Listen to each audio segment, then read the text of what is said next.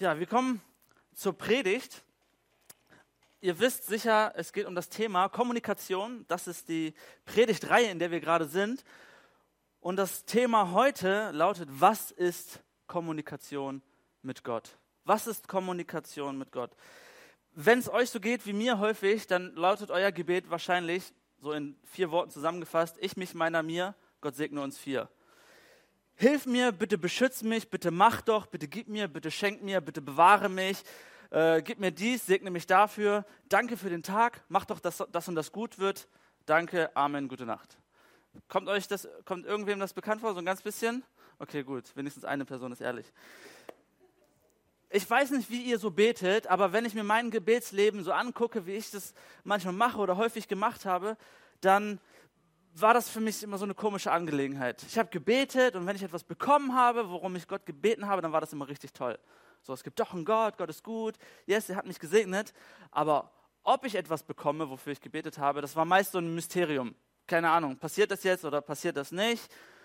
Wenn nichts passiert, okay, es hat sich manchmal wie so ein Glücksspiel angefühlt. So, Chance ist eins zu, was weiß ich, je nachdem, worum man gebetet hat. Ne? Man weiß nicht, ob es funktioniert, wenn man Gott um etwas bittet und ihn, ihn bittet, tu doch dies oder ich wünsche mir das.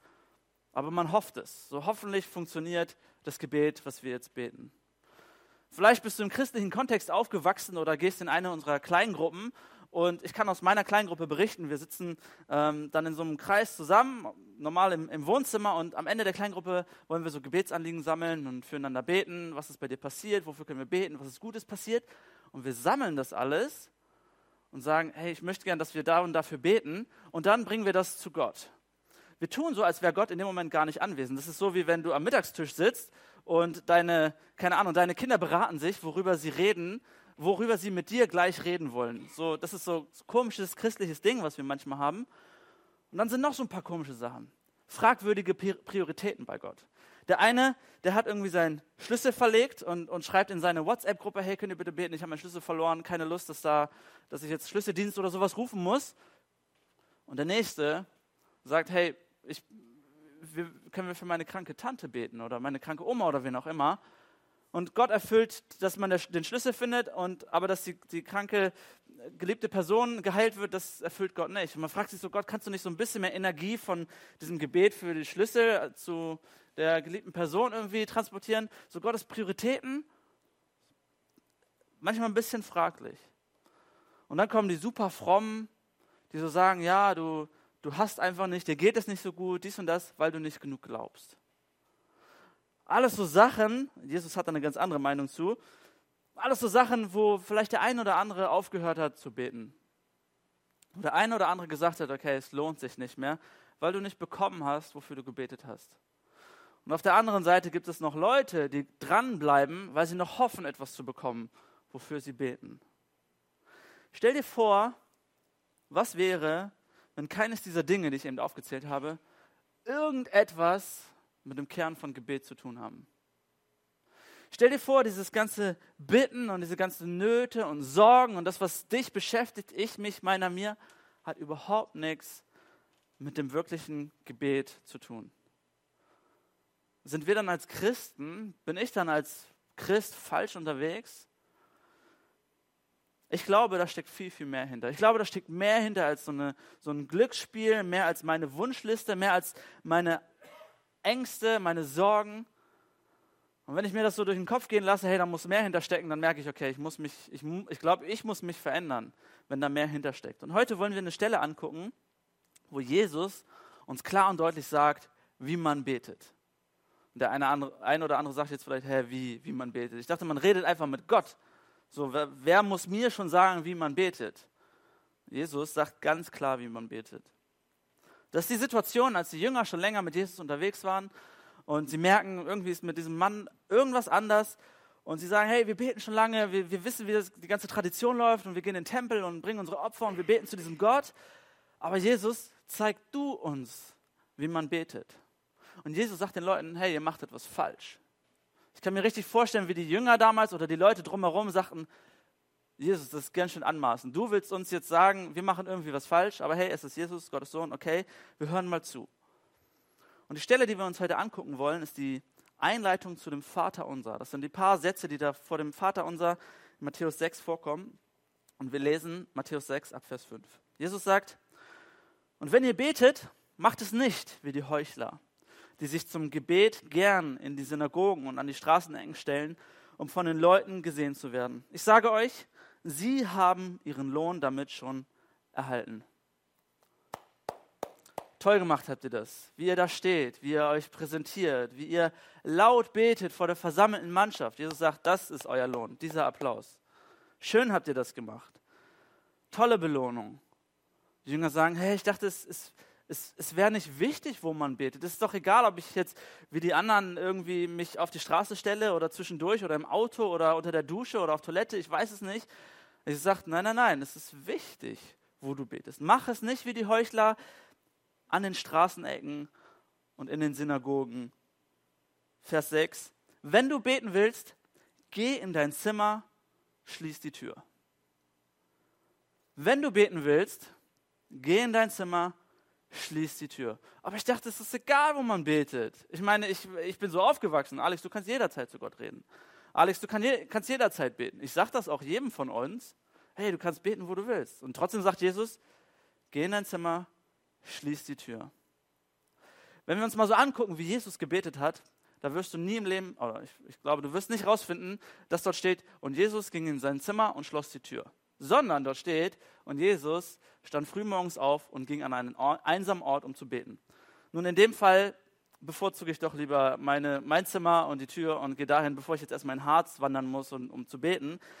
Jesus sagt, geh in dein Zimmer, schließ die Tür. Wenn wir uns fragen, was ist Kommunikation mit Gott, dann ist Punkt 1, es ist eine Frage des Ortes. Kommunikation mit Gott ist eine Frage des Ortes. Jesus macht das hier ganz klar.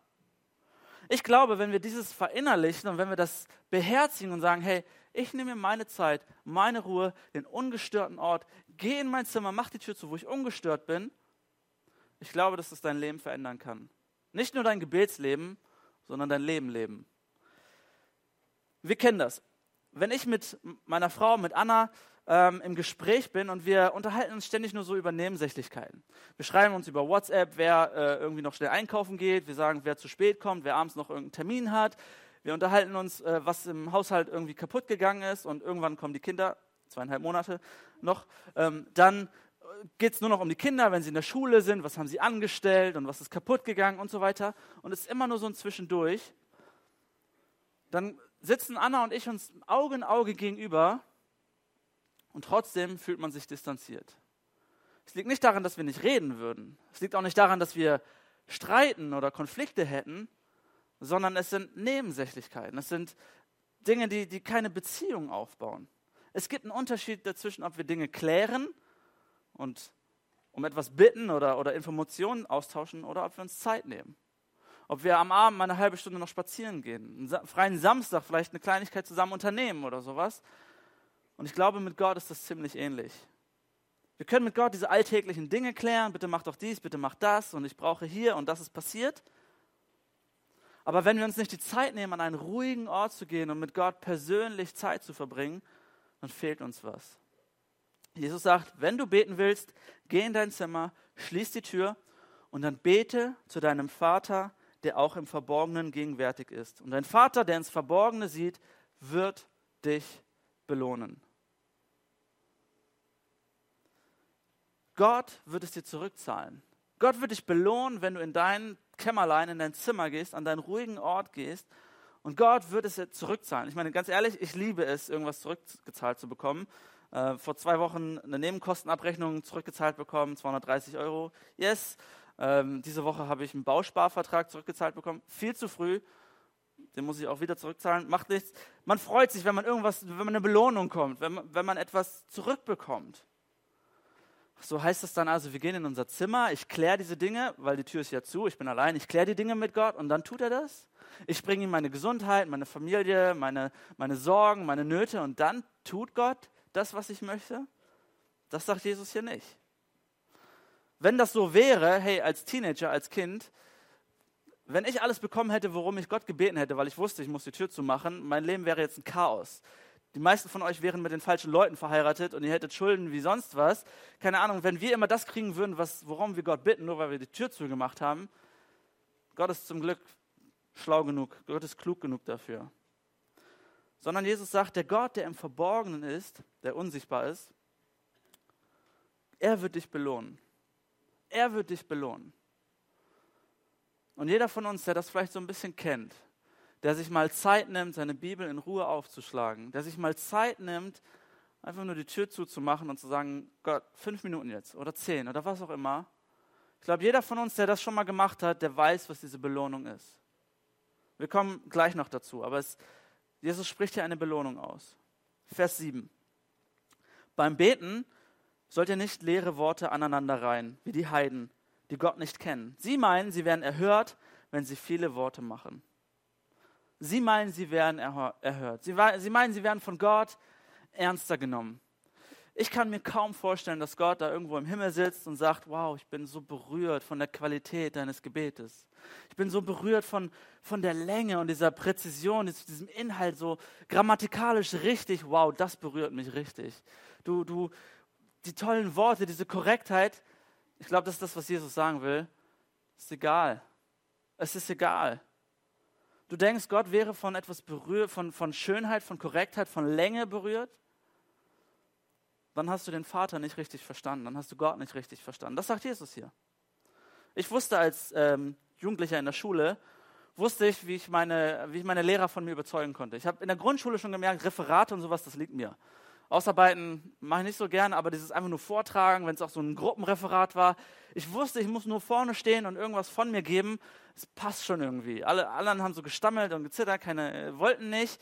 Und ich habe das einfach rausgehauen. Irgendwann in dem, im Abitur, 11., 12. Klasse Deutschunterricht, ist mir das um, nicht um die Ohren geflogen, aber ein bisschen aufgefallen, wo die Lehrerin dann wirklich mal vor versammelter Mannschaft sagte, Alex, ich habe so die leise Ahnung, dass du keinen Plan hast, wovon du redest, aber du, du redest einfach und hier hast du deine zwei. So, das war, das, das war so der Eindruck.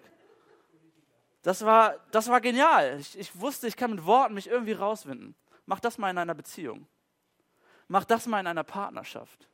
Rede dich mit Worten einfach nur so rum. Ich hab dich lieb, ich liebe dich, du bist schön, du bist toll, bla bla bla bla bla bla. Noch ein Blumenstrauß ins Gesicht. Wenn da nicht dein Herz hintersteckt, ist es wertlos.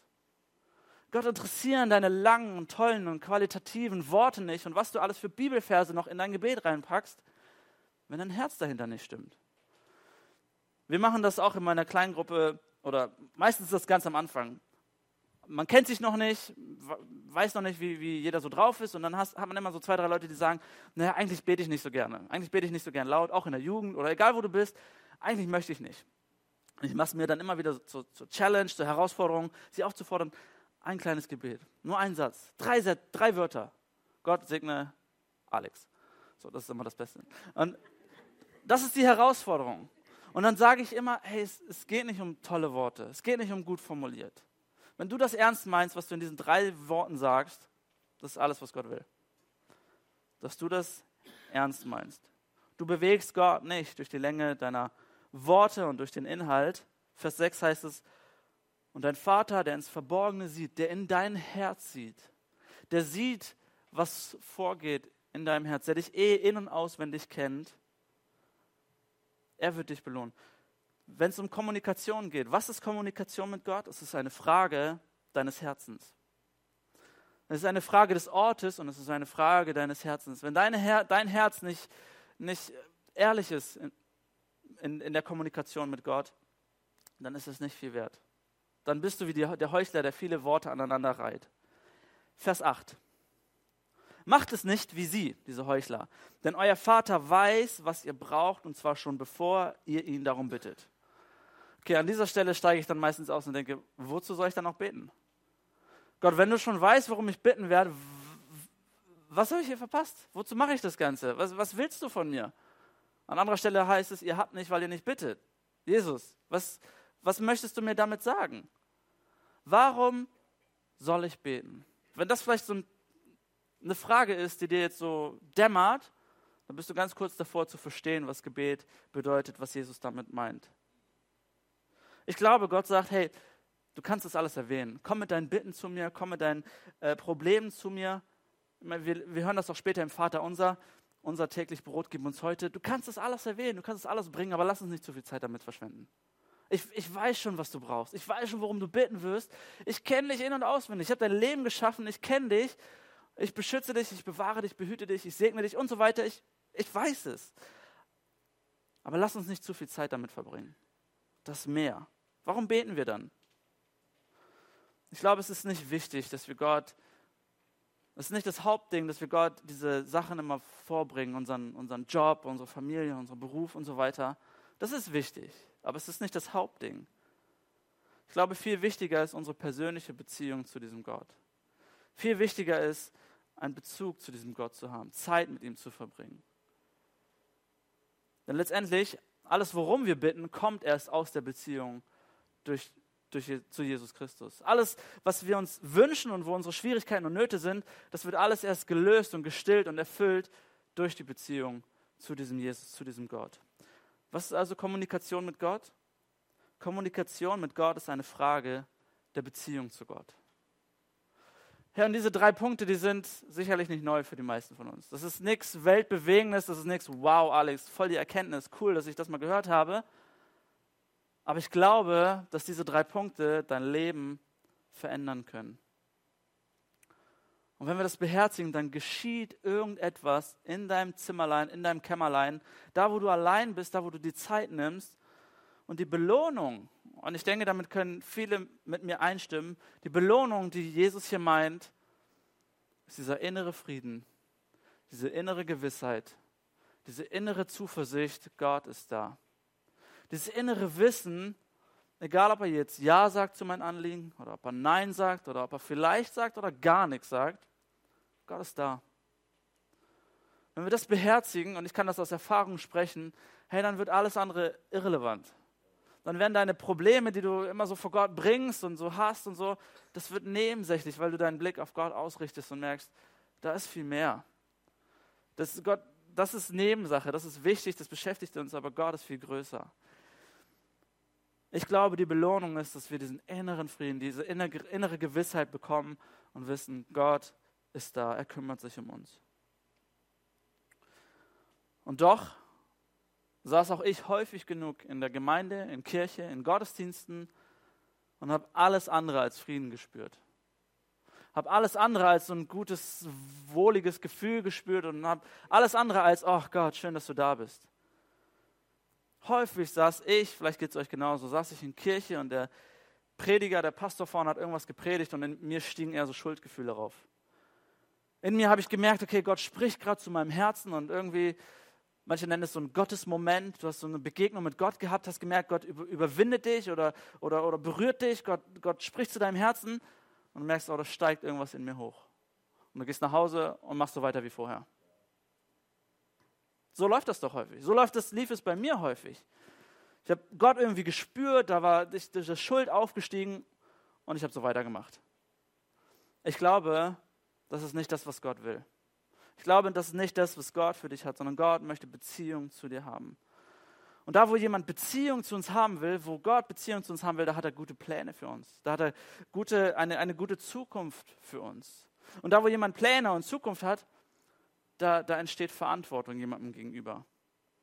Ich glaube, es ist ein Unterschied, ob du aus Beziehung handelst oder aus, ja, aus Beziehung zu jemandem handelst oder aus Schuldgefühle jemandem gegenüber handelst.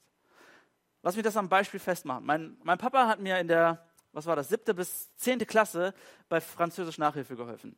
Französisch war nicht so mein Ding und ich hatte da echt null Bock drauf. Aber ich wusste, nach, nach der Realschule will ich aufs Gymnasium gehen und wenn du auf dem Gymnasium bist, dann musst du eine zweite Fremdsprache lernen oder gelernt haben.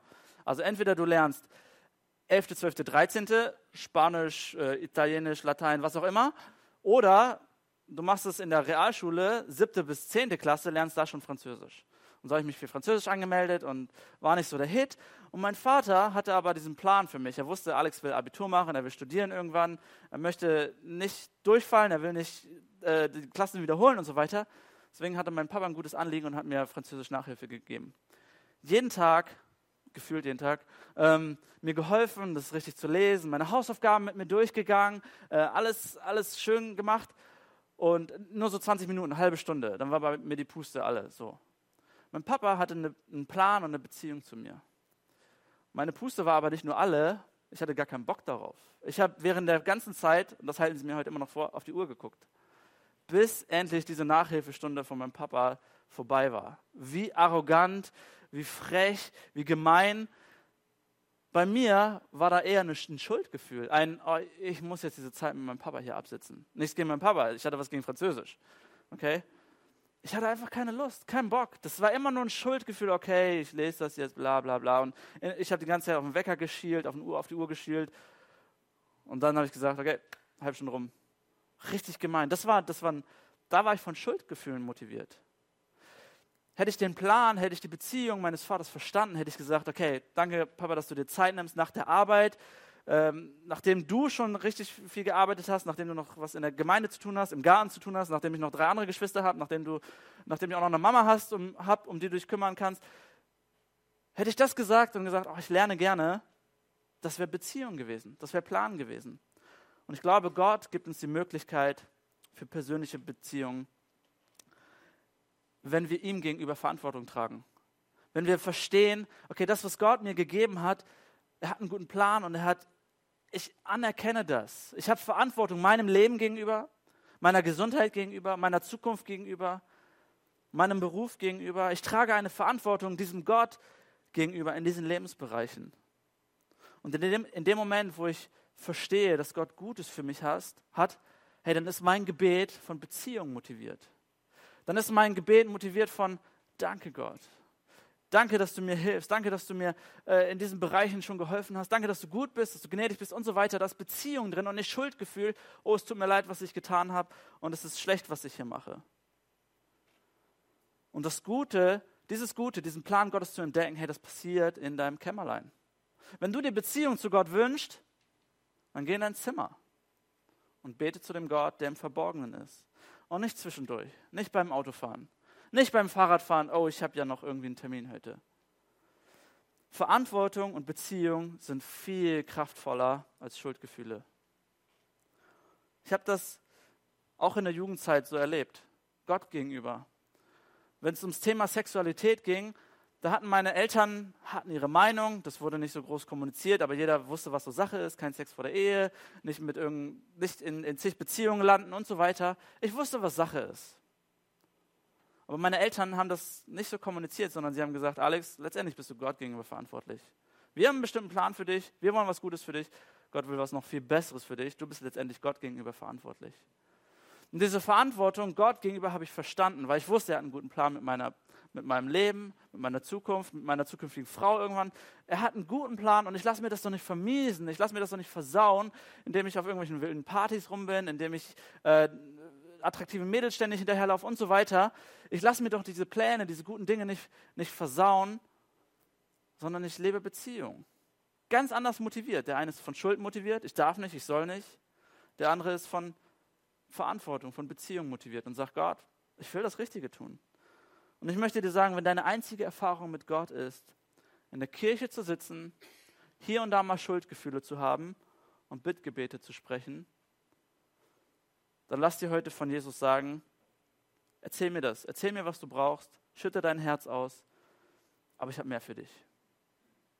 Du kannst mit deinen Anliegen zu mir kommen. Ey, und Vergebung sowieso. Aber ich habe mehr für dich kann es sein, dass sich unser Gebet, dass sich dein Gebet immer nur um etwas sehr, sehr, sehr Kleines gedreht hat. Nicht nur zeitlich, sondern auch inhaltlich. Anna und ich haben vor zwei Jahren geheiratet, ähm, knapp zwei Jahre, und wir haben unsere Flitterwochen auf Mauritius verbracht. Eigentlich waren es Flittertage, war keine, waren keine mehrere Wochen. Mauritius ist teuer. Wir waren dort in einem richtig, richtig coolen All-Inclusive-Hotel und wir haben das mega gefeiert. Dieses Hotel war riesig. Es hatte alles, was wir haben wollten. Es hat, wir haben darauf geachtet, was alles drin ist. Äh, und es hatte alles, was wir haben wollten. Und es war einfach genial. Wir haben, das, wir haben uns so gefreut, dass da drei verschiedene Restaurants waren, zu denen wir alle gehen konnten, alles inklusive. Du hast das größte Menü bestellt und am Ende nur so eine Unterschrift drunter gesetzt und alles umsonst. Einmal habe ich Mittagessen für uns beide gehabt für 120 Euro schon, schon ganz, ganz schön. Wir haben uns richtig gefreut, dass da äh, sehr viele Wellnessbereiche waren mit Sauna und, und Whirlpool. Wir hatten der, das Hotel hatte einen eigenen, einen eigenen Starbucks sozusagen, wo es jeden Tag auch noch extra Kaffeespezialitäten gab und es war einfach nur cool. Es war richtig, richtig gut. Und dann so besondere Sachen. Ein Kräutergarten. Ein Fünf-Sterne-Hotel mit einem Kräutergarten. Da konntest du so durchmarschieren, Kräuter probieren, keine Ahnung, eigene Kochkurse konntest du da haben. Und dann gab es noch Wasserski umsonst, auch richtig gut, du konntest dort umsonst schnorcheln gehen. Der Hammer. Und dann dachte ich so, hä, wie? Man kann hier einen Katamaran ausleihen? Ich bin noch nie Katamaran gefahren oder gesegelt oder wie auch immer. Es war alles drin. Ich habe euch meine zwei Favoriten mitgebracht. Das erste, Message in the Bottle hieß das. Das war so eine Art Schnitzeljagd. Die haben dreimal am Tag eine Flasche auf der, auf der Hotelanlage versteckt. Und die musst, wenn du sie zufällig gefunden hast, hast du die zur Rezeption gebracht und irgendwas bekommen. So eine äh, Gesichtsmassage oder irgendwie sowas, ein Essen oder so. Das, das habe ich mit am meisten gefeiert von diesen Flitterwochen. Ähm, und ich habe mich schon früh morgens auf den Weg gemacht, diese Flasche zu suchen. Ist kein Scherz. Ist mir ein bisschen peinlich. Die zweite Sache ist, was ich auch richtig gefeiert habe, die hatten ein umgebautes Auto als Eiswagen. Die haben da selbstgemachtes Eis gehabt und du konntest jederzeit, wann du wolltest, dir Eis dort abholen. Einfach eine Unterschrift drunter setzen, so abgefahren, verrückte Sorten und das war richtig, richtig cool. Und wir dachten, was für ein geniales Hotel. Wir haben schon, als wir da waren, gesagt, ey, in fünf Jahren gehen wir auf jeden Fall wieder hier hin oder zehn. Nach zwei, drei Tagen haben wir mal so eine Tour nach draußen, gema nach draußen gemacht, in die richtige Welt, ähm, und wollten mal so ein bisschen Mauritius angucken. Und als wir wieder reingekommen sind, gucke ich so auf die linke Seite und merke, das da ist ein Golfplatz. Wo kommt dieser Golfplatz her? War der, war der vorher schon da? Und sage ich zu Anna, hast du diesen Hubschrauberplatz da schon gesehen? Wo kommt dieser Hubschrauberplatz auf einmal her? Und dann gehen wir mal so über die ganze Hotelanlage und merken, hä, da ist noch ein Pool. Kommen, wo kommt der Pool auf einmal her? Und da ist noch ein, ein viertes Restaurant. Wo kommt das denn alles her?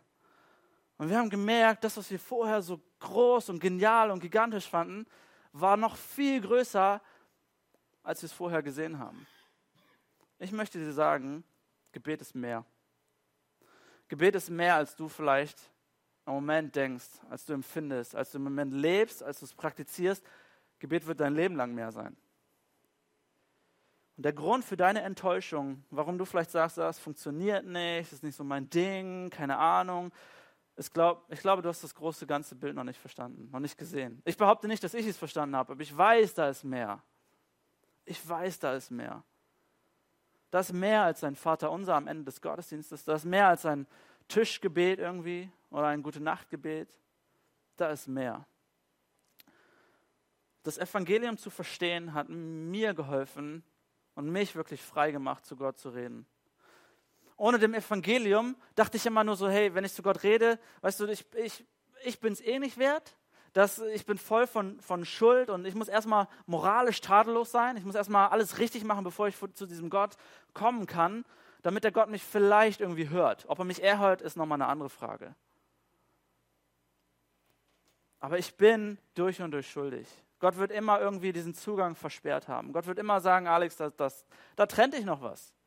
Und dieser Zugang zu Gott, diese Freiheit, wie ist die möglich geworden? Wie ist diese Freiheit, dieser Zugang zu Gott möglich geworden? Ihr wisst es, dass Jesus am Kreuz für uns gestorben ist. Und in diesem ganz besonderen Moment, das war das einzige Mal, in dem wir von Jesus lesen, dass er zu seinem Vater gebetet hat, ohne ihn Vater zu nennen. Das einzige Mal, wo wir in, im, im, Neuen Testament von Jesus lesen, dass er sein, seinen Vater im Himmel, dass er Gott mit Gott anspricht und nicht mit Vater. Er sagt am Kreuz, als er stirbt, mein Gott, mein Gott, warum hast du mich verlassen? Jesus verlor die Beziehung zu seinem Vater, damit wir Beziehung zu ihm haben können. Jesus war von Gott verlassen, damit wir für Ewigkeit im Herzen Gottes sein können. Jesus trug die, Lust, die Last unserer Strafe, unserer Schuld. Und das ist der Preis für Gebet. Das ist der Preis, damit du zu diesem Gott beten kannst. Jesus zahlte den Preis, damit Gott unser Vater werden kann. Mit dem Evangelium habe ich verstanden, ich, bin's, ich bin immer, ich bin es immer noch nicht wert. Aber dieser Gott betrachtet mich jetzt durch Jesus.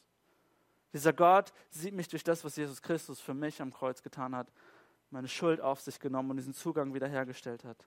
Und ich möchte dich heute einladen. Hey, wenn das irgendwie dich auch nur ein ganz bisschen angesprochen hat, Richtung Schuldgefühl, hey, dann bring das zu Gott und geh in dein Kämmerlein. Oder Richtung Motivation, wow, da ist mehr. Ich möchte dir sagen, wenn du dein monotones Gebet satt bist und keine Beziehung zu Gott hast oder nur Schuldgefühle empfindest, dann lerne von diesem Jesus. Nimm Vergebung an. Jesus sagt, Ort, Setting, das ist wichtig, das ist bedeutsam, denn es geht mir um Beziehung. Und er sagt, wenn du in dein Zimmer gehst und die Tür zumachst, hey, ich werde dich belohnen. Das ist ein Versprechen. Es gibt nichts Besseres, als wenn Gott dir etwas verspricht. Und wenn du dann nach Hause gehst diese Woche und sagst, hey, ich war in meinem Zimmer eine Minute, dann war ich durch, fertig, alles gut. Ein guter Anfang, guter Start. Mach das. Und wenn du nach Hause gehst und sagst, ey, ich habe viel zu viel zu tun, ganz ehrlich, ich kenne niemanden, der nicht zu viel zu tun hat. Jesus sagt, geh in dein Zimmer, schließ die Tür. Ich möchte, ich möchte dich einladen. Ich möchte nicht, dass du das nicht umsetzt und dass du sagst, das ist nicht so mein Ding und dein Leben lang verpasst, was Gebet wirklich bedeutet. Ich glaube, es gibt viel zu viele Christen, die, die nicht verstanden haben, was Gebet bedeutet, weil sie es verpasst haben. Also wenn wir sowieso beten, dann lass uns doch in unser Zimmer gehen und die Tür zuschließen, zu unserem Vater beten, der auch im Verborgenen gegenwärtig ist.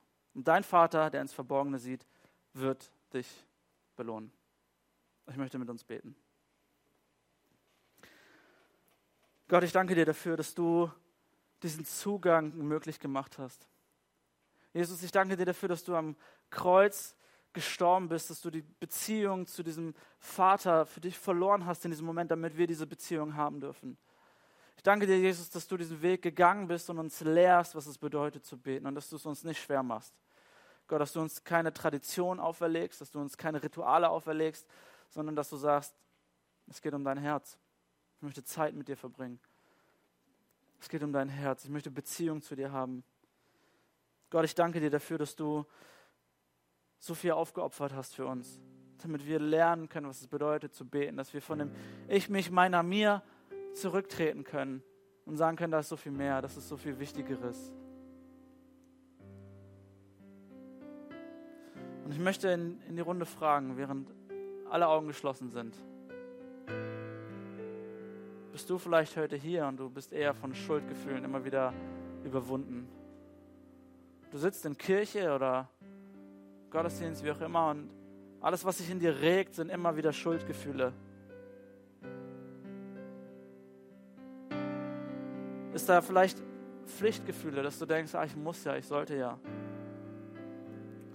Und du sagst, du willst eigentlich viel lieber von Beziehung motiviert sein. Du möchtest viel lieber frei sein. Ich möchte dich einladen, heute einen Schritt auf Jesus zuzugehen.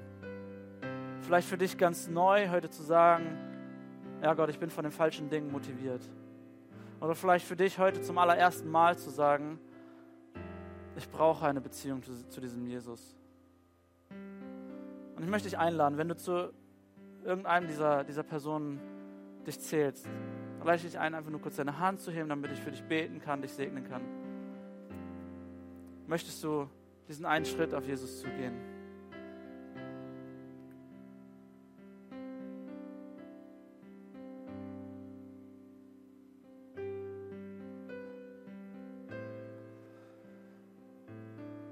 Gott, ich danke dir dafür, dass du den Zugang für Gebet frei gemacht hast. Den Zugang zu dir neu frei gemacht hast. Und ich bitte dich darum, dass du jedem Einzelnen von uns zeigst, dass wir lernen, was es bedeutet zu, zu beten. Dass du uns hilfst, an einen ruhigen Ort zu gehen, uns die Zeit zu nehmen, unser Herz vor dir auszuschütten, ehrlich zu sein, um Beziehung zu dir zu pflegen. Amen. Amen.